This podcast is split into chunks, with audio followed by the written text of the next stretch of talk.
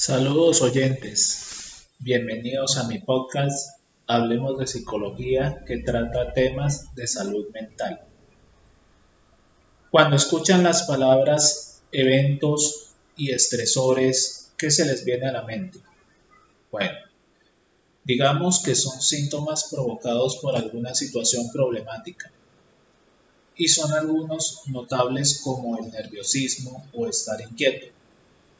Otros son tan notables como la aceleración del corazón, las pupilas dilatadas, la sudoración, la piel se torna ribosa y se erizan los vellos de la piel, tanto en brazos como en piernas.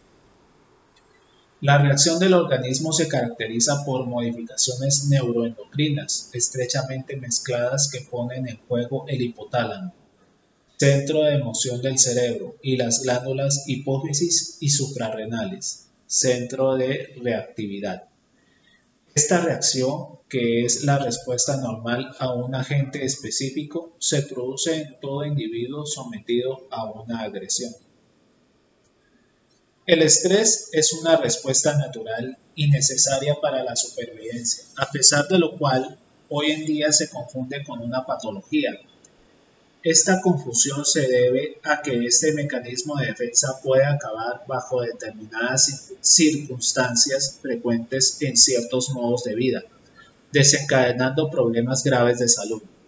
Cuando esta respuesta natural se da en exceso, se produce una, sobrecarga de tensión que repercute en el organismo humano, y provoca la aparición de enfermedades y anomalías patológicas que impiden el normal desarrollo y funcionamiento del cuerpo humano. Algunos ejemplos son los olvidos, incipientes problemas de memoria, alteraciones en el ánimo, nerviosismo y falta de concentración en las mujeres.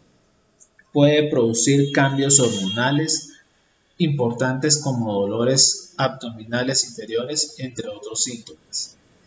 El estrés crónico es relacionado con los trastornos de ansiedad, que es una reacción normal frente a diversas circunstancias de la vida, pero cuando se presenta de forma excesiva o crónica constituye una enfermedad que puede alterar la vida de las personas, siendo aconsejable en este caso consultar a un especialista. Llevar una vida de estrés tiene implicaciones variadas. Por un lado están todas las alteraciones fisiológicas y por otro están las complicaciones de orden emocional. El estrés es un elemento que aumenta la sensación de agravio en las relaciones sociales, familiares y, laborales, al mismo tiempo en que figura como herramienta de distorsión de la realidad Vivir bajo estrés implica entonces no solamente un deterioro físico, sino también psicológico y relacional. El estrés incluye estrés, con consecuencias negativas para el sujeto sometido a estrés, y eustrés, con consecuencias positivas para el sujeto estresado. Es decir, hablamos de eustrés cuando la respuesta del sujeto al estrés favorece la adaptación al factor estresante. Por el contrario, si la respuesta del sujeto al estrés no, favorece o dificulta la adaptación al factor estresante, hablamos de estrés. Por poner un ejemplo, cuando un depredador, un depredador nos acecha, si el resultado es que corremos, estamos teniendo una respuesta de estrés, con el resultado positivo de que logramos huir. Si por el contrario nos quedamos inmóviles, presas del terror, estamos teniendo una respuesta de distrés con el resultado negativo de que somos devorados. En ambos casos, la ha habido estrés. Se debe tener en cuenta además que cuando la respuesta al estrés se prolonga demasiado tiempo y alcanza la fase de agotamiento, estaremos ante un caso de estrés. El estrés puede contribuir directa o indirectamente a la aparición de trastornos generales o específicos del cuerpo y de la mente en primer lugar, esta situación hace que el cerebro se ponga en guardia. La reacción del cerebro es preparar el cuerpo para la acción defensiva. El sistema se centra en el estímulo potencialmente lesivo y las hormonas liberadas activan los sentidos, aceleran el pulso y la respiración que se toma superficial y se tensan los músculos. Esta respuesta, a veces denominada reacción de lucha o vida, es importante porque nos ayuda a defendernos contra situaciones amenazantes. La respuesta se programa biológicamente.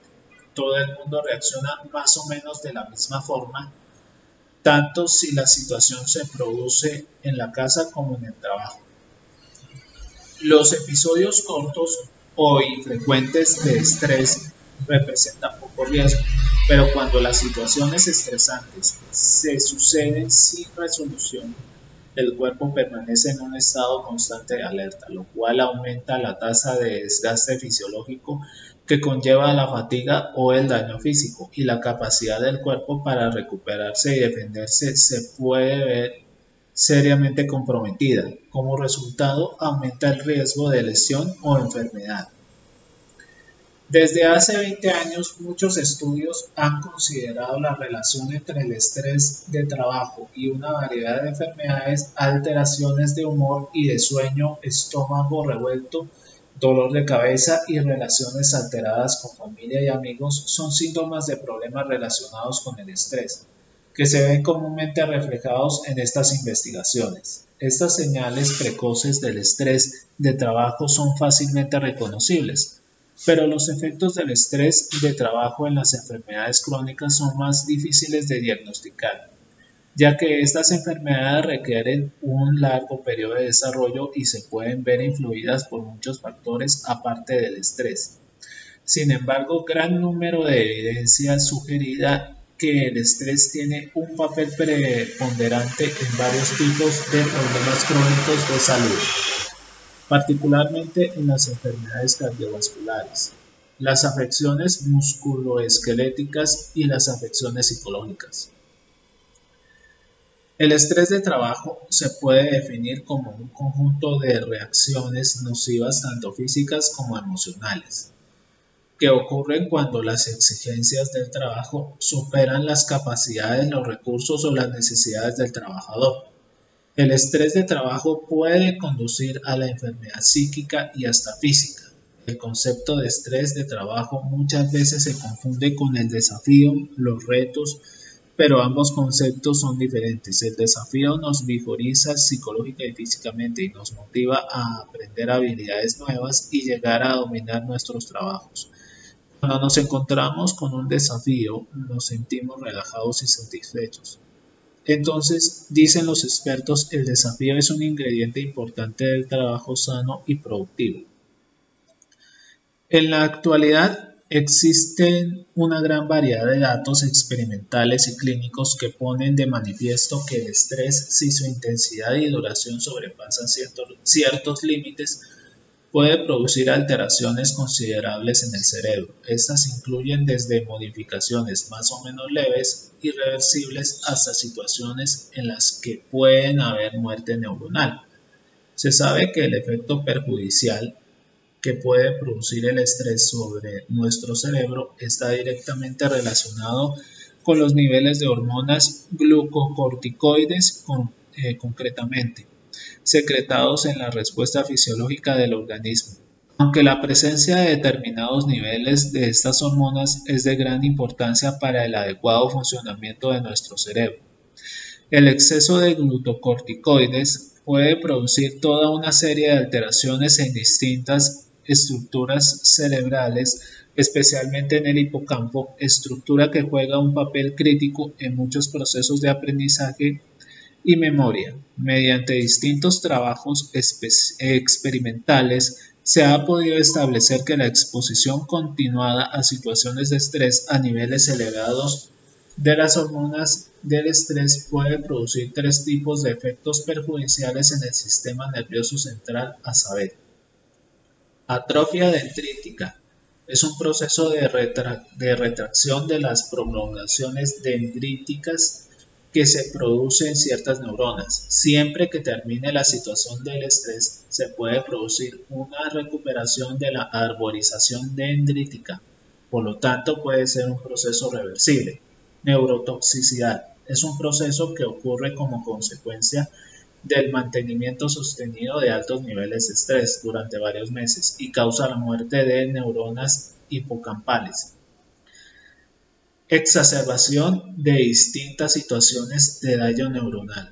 Este es otro mecanismo importante por el cual, si al mismo tiempo se produce una agresión neuronal, apoplejia, anoxia, hipoglucemia, etc., coexisten altos niveles de EGC, se reduce la capacidad de las neuronas para sobrevivir a dicha situación dañina. En nuestro próximo capítulo hablaremos de cómo los eventos estresores afectan el ambiente familiar. Espero que les haya gustado este capítulo. Nos vemos en un próximo capítulo aquí en tu podcast de temas de salud mental. Hablemos de psicología. Un saludo.